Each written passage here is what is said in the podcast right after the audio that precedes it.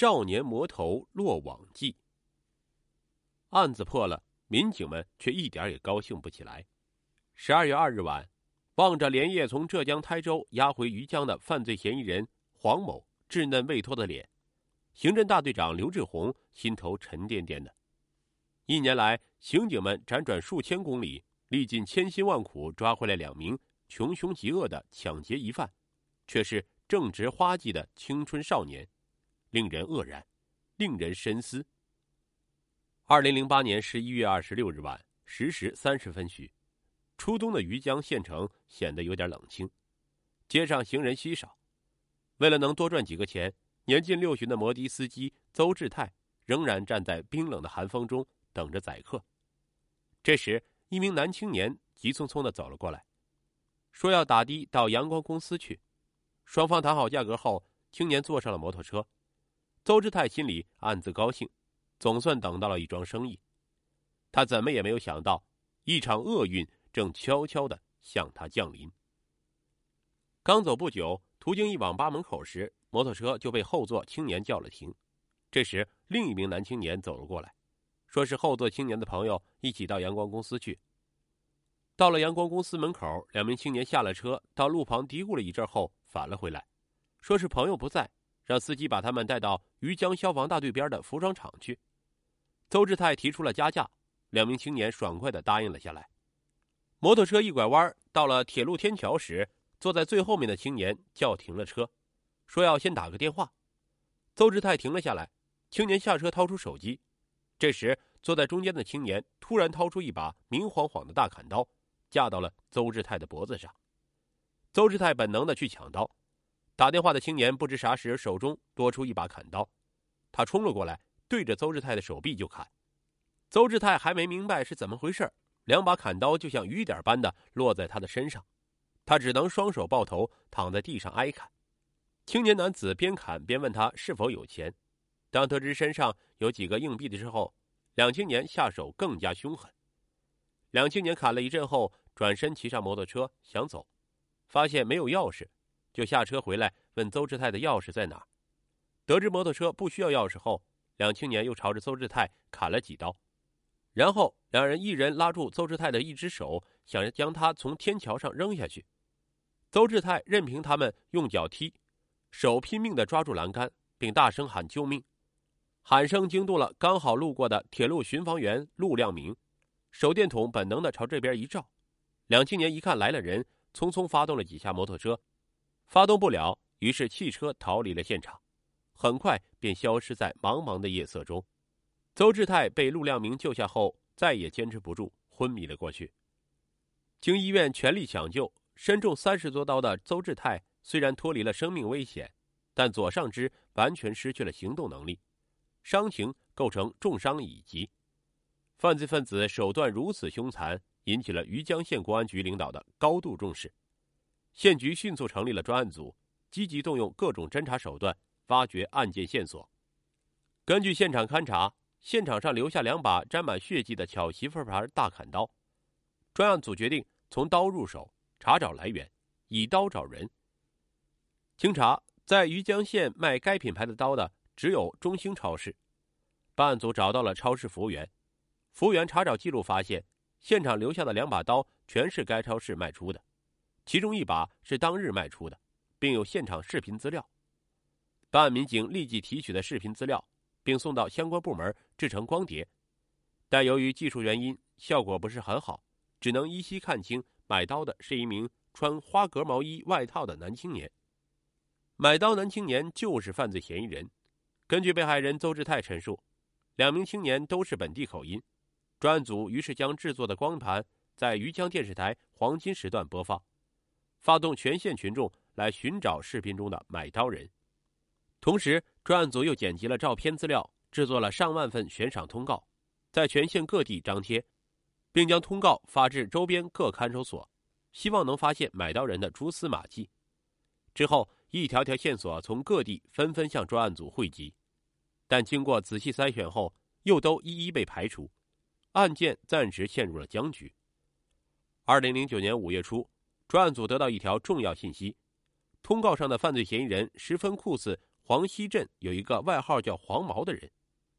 办案民警立即对黄毛展开了调查，发现案发期间黄毛确实在余江县城活动，案发后就不见了踪影，现在正在山东德州某地打工。查明情况后，民警火速赶往德州，在当地警方的配合下，于五月五日将黄毛抓获。黄毛归案后，先后交代了多起自己参与打架斗殴、勒索、抢劫、盗窃的违法犯罪事实，但对幺幺二六抢劫案却矢口否认。通告上照片与黄毛的确十分酷似，就连黄毛的奶奶、舅舅、妹妹等人看了照片后，也确认就是黄毛，劝说黄毛把事实讲清楚了，争取宽大处理。然而黄毛就是不肯承认。专案组决定另选突破口。将去年年底经常与黄毛在一起玩的另一名疑犯咪子抓获。五月十八日，在陕西省大阳县警方的配合下，咪子落网。面对民警的询问，咪子的回答与黄毛相差无异，就是不承认参与了幺幺二六抢劫案。同时，他还向民警提供了一条线索，说照片上的人像他的一个朋友。民警调查发现，他所说的那个人案发时已关押在看守所，根本没有作案的时间。案件侦破工作再次搁浅。案件久侦未破，被害人邹志泰不断上访，给专案组带来了巨大的压力。民警顶住来自各方面的压力，依然有条不紊的开展侦破工作。十一月中旬，专案组得到一条重要线索：一个网名叫“誓死守护”的人，在 QQ 聊天群时经常吹嘘说他有胆量，能干大事儿。去年十一月，曾在余江县城拿刀砍过别人的手臂。得知情况后，民警立即对誓死守护的真实身份展开调查。誓死守护真名姓周，十六岁，余江县黄溪镇人。二零零八年底，经常在余江县城各网吧活动，没有固定收入来源。外貌特征与被害人的描述相似。案发后，人就外出打工，具备作案的时间和条件。此人嫌疑较大，民警随即将周某列为网上逃犯进行追捕。并将周某的真实情况通报给了他务工所在地江苏泰州警方。十一月十六日，正在泰州某网吧上网的周某被泰州高岗区口岸派出所抓获。十一月二十日凌晨，周某被押回余江。面对民警的询问，周某很快便交代了自己参与幺幺二六抢劫案的犯罪事实，同时供出了同伙姓黄，余江县黄溪镇人，网名叫“再见就再见”。与黄某在一起的还有一个网名叫“谁和我私奔”的少年。民警一查黄某的身份，发现他户口登记出生时间竟然是一九九五年，作案时年龄不足十四周岁，根本不适用刑拘、网上追逃等强制措施。办案民警有点犯难，黄某必须归案，怎么办？专案组经过商议，决定网上调出黄某的具体地址。民警申请了一个 QQ 号，网名叫慧儿。乔装成一名少女，开始找“再见就再见”及“谁和我私奔”聊天两人果然上钩。特别“谁和我私奔”不仅告诉了慧儿具体的联系地址和电话，还在视频上露了面；而“再见就再见”显得很谨慎，只告诉了自己在浙江台州打工。事不宜迟，十二月一日上午，专案组民警驱车前往浙江台州。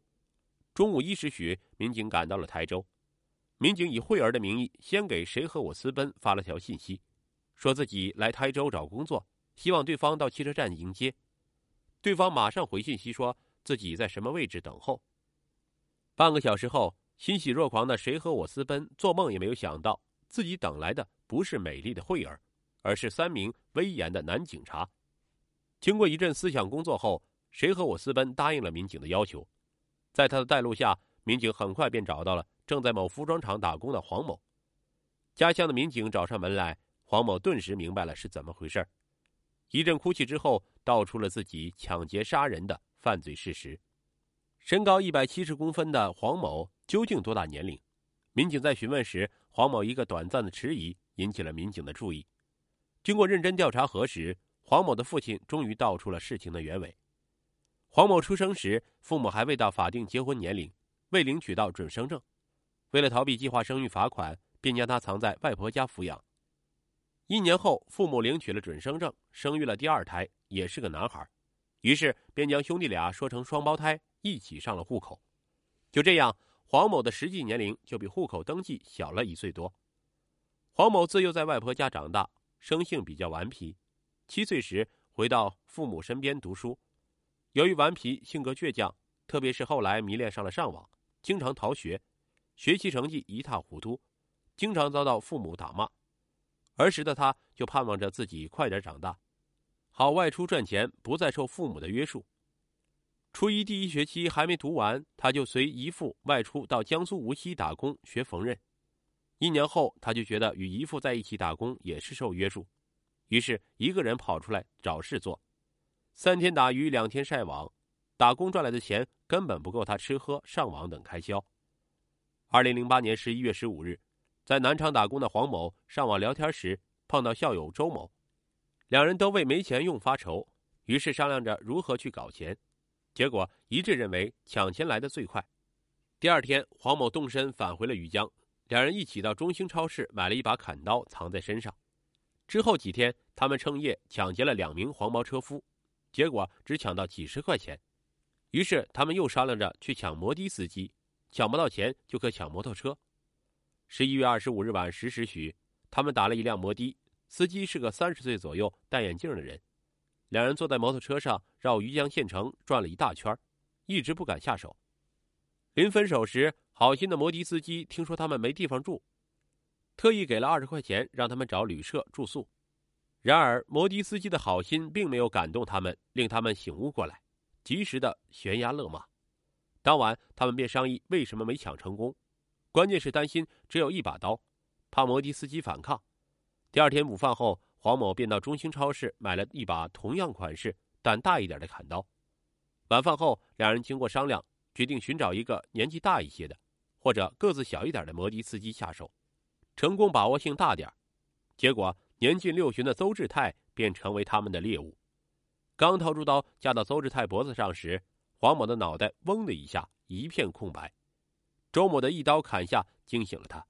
霎时，暴力恐怖片中那些古惑仔厮杀的镜头充斥了他的头脑，他疯狂的举起手中的砍刀，一刀两刀，不断的砍了下去。